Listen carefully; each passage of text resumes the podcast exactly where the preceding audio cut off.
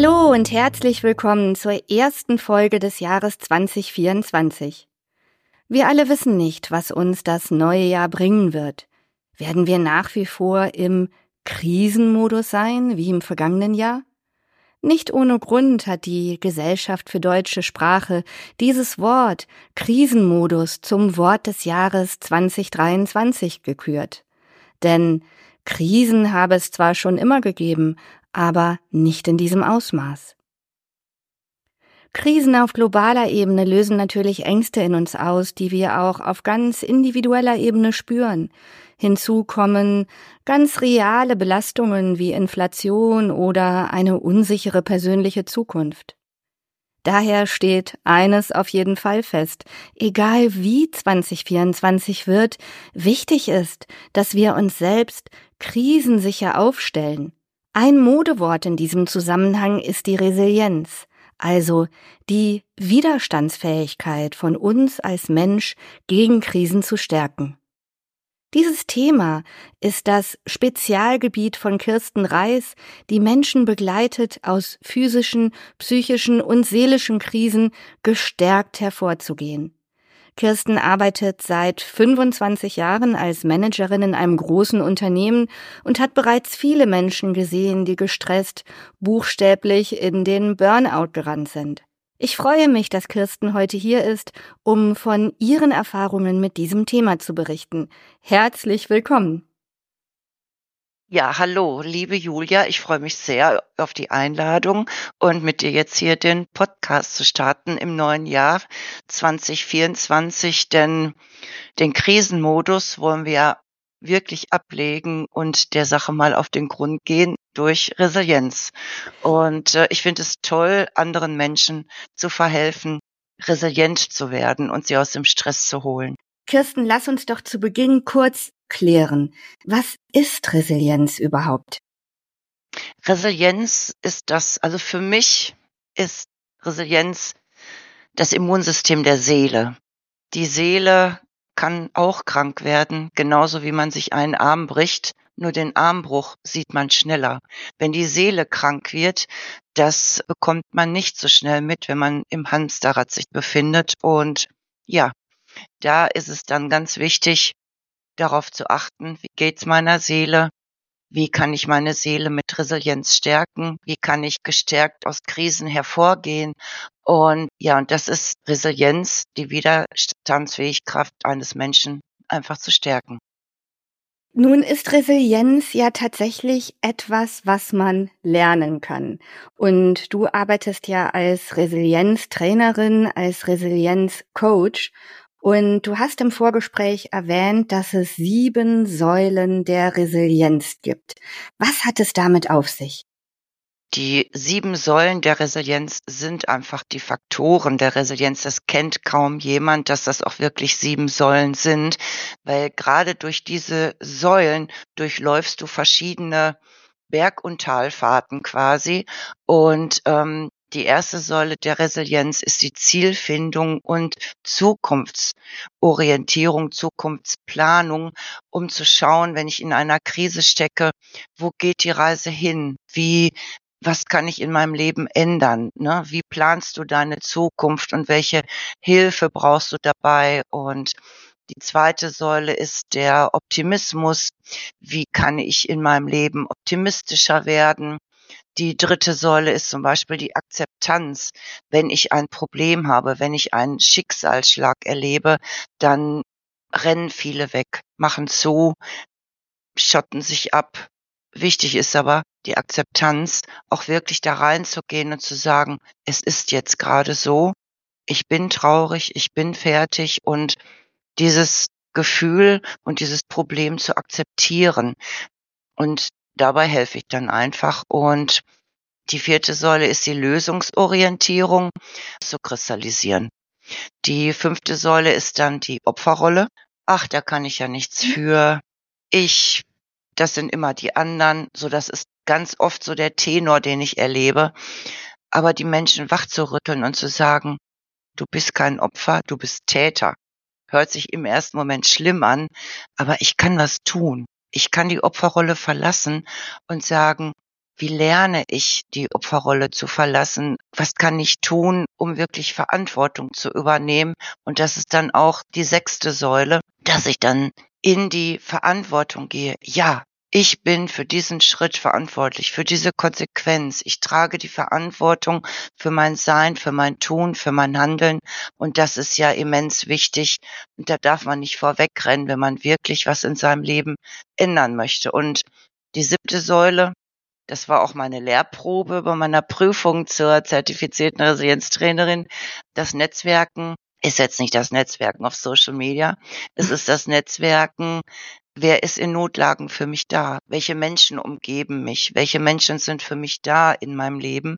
Das ist immer ganz wichtig. Ja, also ich, ich glaube, wir könnten jetzt tatsächlich über jede der sieben Säulen auch fast eine eigene Podcast-Folge machen.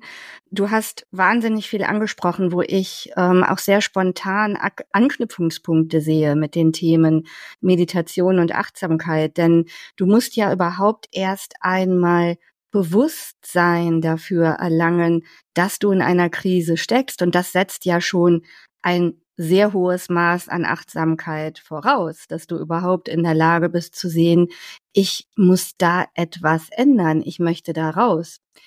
Das bringt mich auch direkt zu meiner nächsten Frage. Was können wir denn tun, um nun wirklich ganz äh, konkret an unserer eigenen Widerstandsfähigkeit zu arbeiten? Wie können wir diese sieben Säulen nutzen, um resilienter zu werden?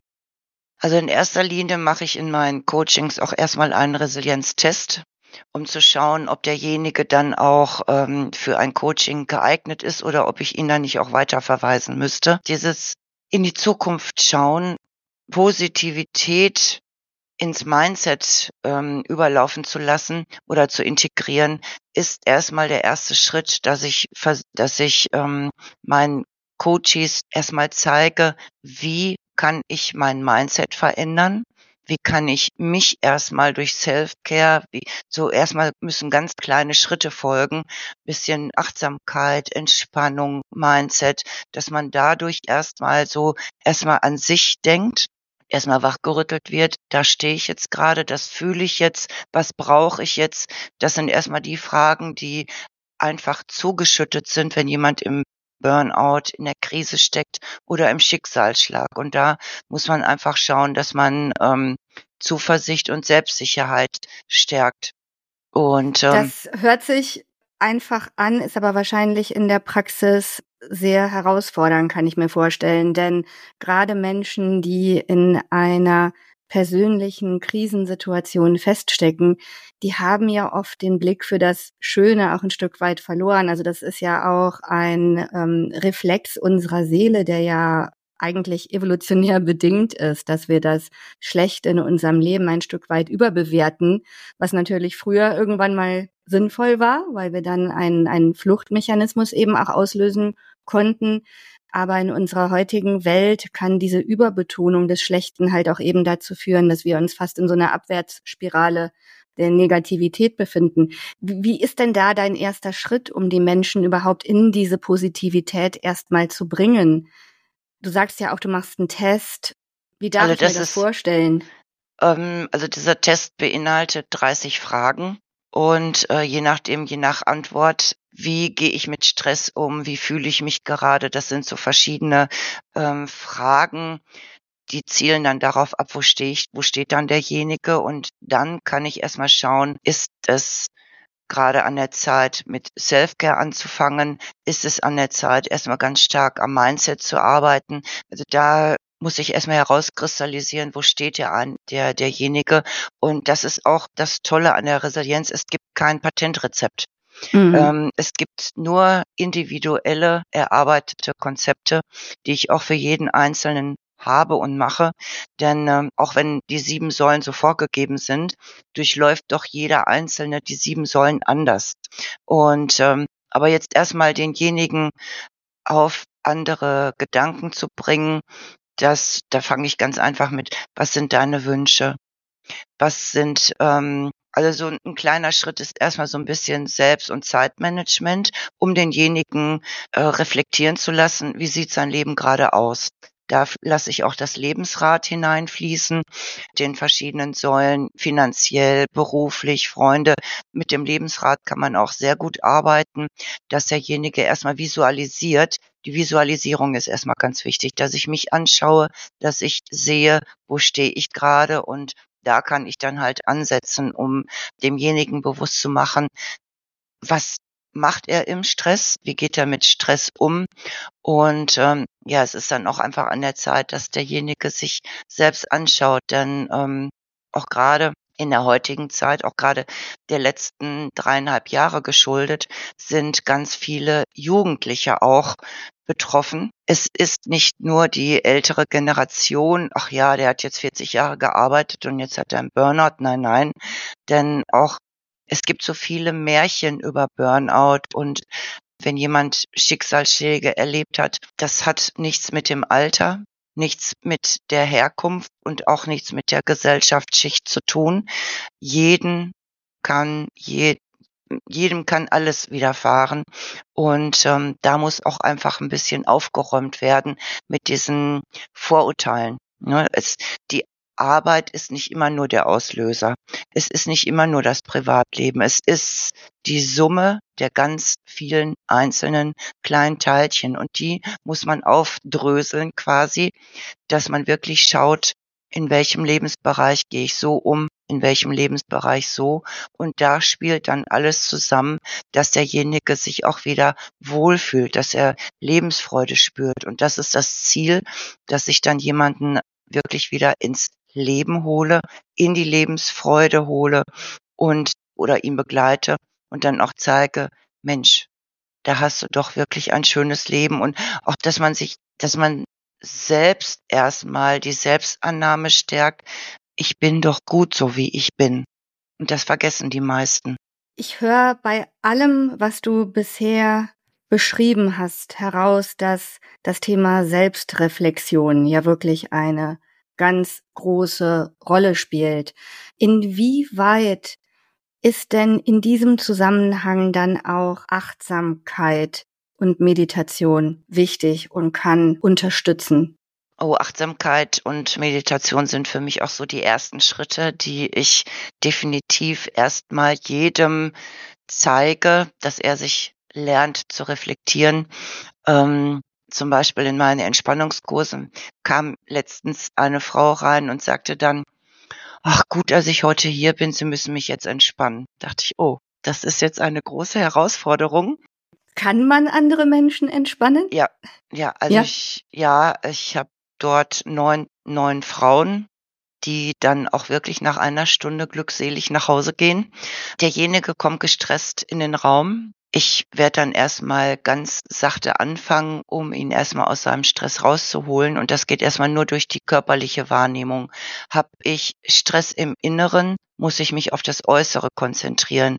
Hab ich im Äußeren Stress, muss ich mich auf das Innere konzentrieren. Das sind so kleine Faktoren, die dann immer zu beachten sind. Und ähm, es sind, ja, es, das reizt mich auch dabei, die Menschen dann auch wirklich in ihre Ruhe und in ihr Glück zu holen, weil jeder Mensch, der zufrieden ist, ist glücklich. Und der erste Schritt ist dann noch wirklich bewusst zu werden, dass ich in einer Krise stecke und, ähm, und daran etwas ändern möchte. Das ist natürlich auch sehr wichtig. Und die Grundvoraussetzung ist dann natürlich auch, die Opferrolle zu verlassen, dass ich wirklich Verantwortung für mein Leben übernehme und ins Tun zu kommen und das Gefühl wieder erlange, dass ich die Kontrolle über mein eigenes Leben habe. Und mit Achtsamkeitsübung, da kann man schon beim Zähneputzen anfangen, dass man jeden einzelnen Zahn, man schließt die Augen und putzt dann wirklich jeden einzelnen Zahn von jeder Seite ganz gründlich. Das ist schon Achtsamkeit. Also man muss jetzt nicht um auf dem Boden sitzen und sich berieseln lassen durchs Universum. Das ist, sind ganz einfache, kleine, realistische Dinge. Da haben viele auch vielleicht Angst vor, sich dem zu öffnen. Und was ich noch, was mir noch einfällt, ähm, Meditation ist gut, darf aber nicht immer bei psychischen Problemen benutzt werden. Also da muss man schauen, woran leidet gerade derjenige bei Psychosen kann es auch triggern und gefährlich werden. Von daher muss man immer genau schauen, was hat derjenige gerade. Sind das einfache oder was heißt einfache? Sind es einfache Depressionen? Sind es Schicksalsschläge und da genau gezielt dran arbeiten? Finde ich ein total wichtiges Thema, was du gerade ansprichst, weil es gab ja auch vor ein paar Monaten einen großen Artikel im Spiegel zum Thema Risiken von Achtsamkeit und Meditation und da wurde unter anderem auch erwähnt, dass bei psychisch sehr labilen Personen Meditation tatsächlich kontraproduktiv sein ja. kann. Und das insbesondere vor dem Hintergrund, dass wir ja leider heutzutage einen Mangel an Therapieplätzen haben für Menschen, die wirklich eine Therapie benötigen und dass dann häufig Menschen eben Zuflucht suchen in Meditation, in Coachings. Und insofern finde ich es so wichtig, dass du am Anfang diesen Test machst, dass du wirklich schaust, was ist das Problem, mit dem dieser Mensch zu mir kommt und ist das etwas, wo ich als Coach, als Resilienztrainerin helfen kann oder ist das etwas, wo wirklich ein Psychotherapeut dran muss, richtig? Das auf jeden Fall, denn äh, auch durch Traumreisen kann ich jemanden dorthin schicken, wo er vielleicht ein ganz gravierendes Problem oder in einer Krise steckte und das kann verheerende Auswirkungen haben. Denn ich hatte jetzt letztens in meinem Entspannungskurs eine Dame, die hatte wirklich Psychosen und das habe ich erst im Nachhinein herausgefunden. Die fing auf einmal immer zu zittern. Also das war ähm, schon ziemlich gefährlich. Und dann habe ich sie auch nach der Stunde angesprochen. Und ja, sie hat, leidet auch wirklich an einer Psychose und da darf ich keine Traumreisen machen ja. und auch keine Meditation, die jetzt an Orte führt, die sie womöglich besucht hat. Und das weiß ich ja nicht.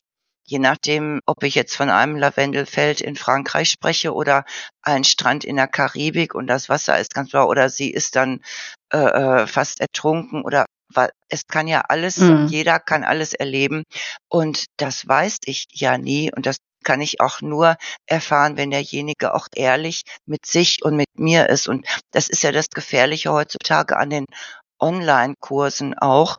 Jeder versucht sich erstmal selbst zu helfen, nur das kann verheerende Auswirkungen haben.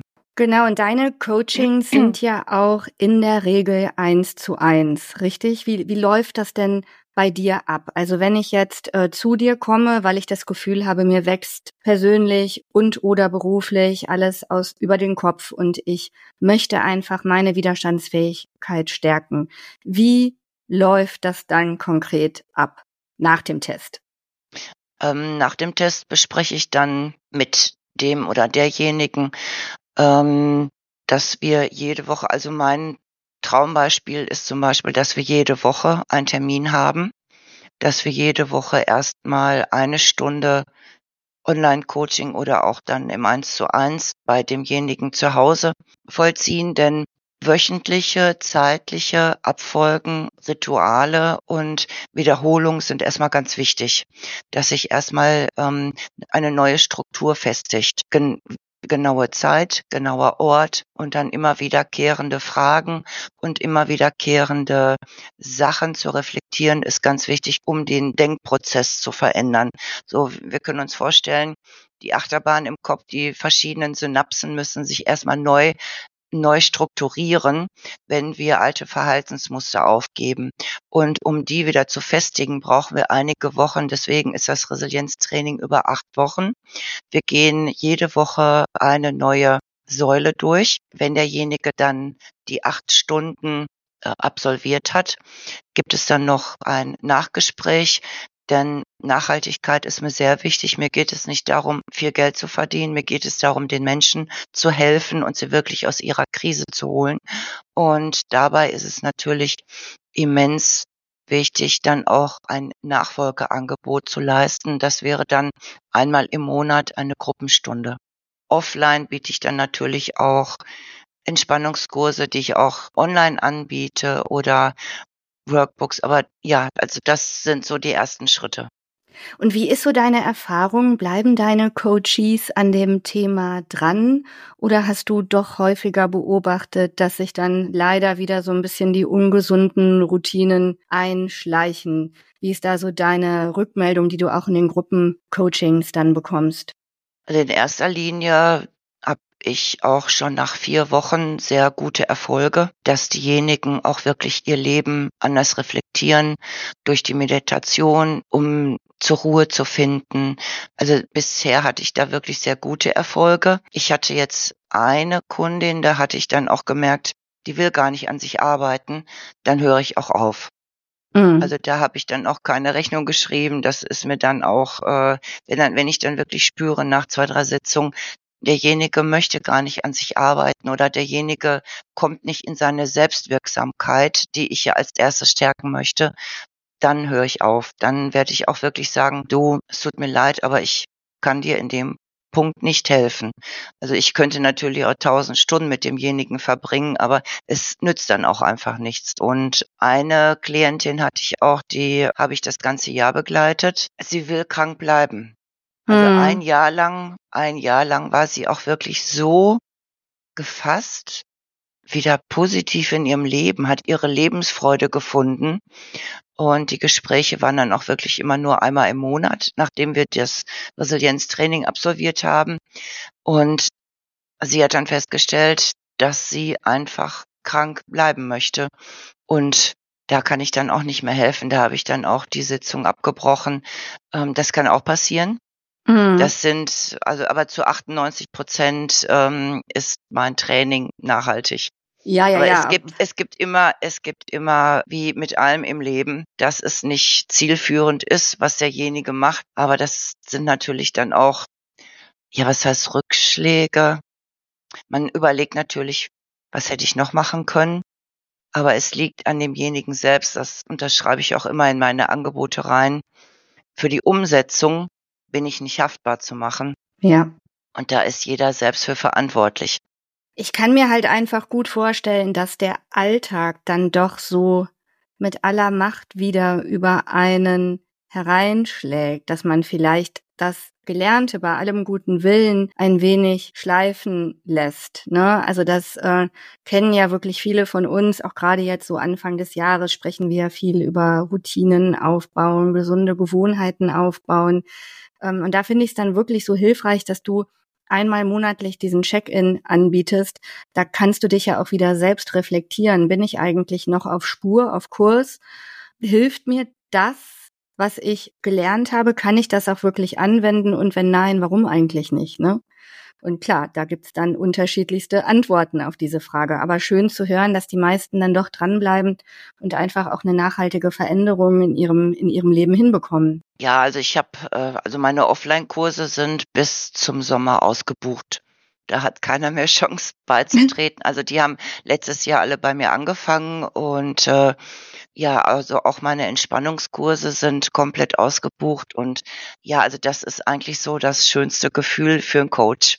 Ja. Dann weiß ich, es läuft gut. Es, also ich frage auch immer in jeder Stunde, was habt ihr heute für Wünsche? Worauf sollen wir besonders eingehen? Gibt es was, was wir vor der Stunde besprechen sollen? Also so, ich gebe den Teilnehmern auch ganz viel Raum, auch wirklich zu sagen, hier bin ich, dass sie gesehen werden mit ihrem Stress, dass sie auch wirklich erstmal sich ausschütten können, weil ähm, ich gebe dann immer gerne das Beispiel, wir sitzen alle in einem Ballon und wir können nur hochfliegen und die Wolken beobachten, wenn wir den Ballast abwerfen.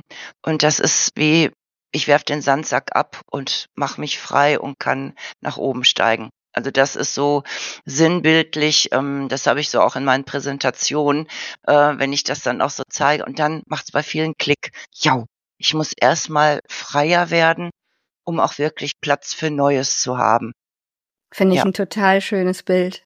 Klasse. Ja. Ja, zum Abschluss, Kirsten, würde ich dich gerne fragen, ob du unseren Hörerinnen und Hörern noch ein paar Notfalltipps mit an die Hand geben kannst, wenn es wirklich mal spontan zu viel wird, sei es auf der Arbeit, im Privatleben. Was würdest du empfehlen?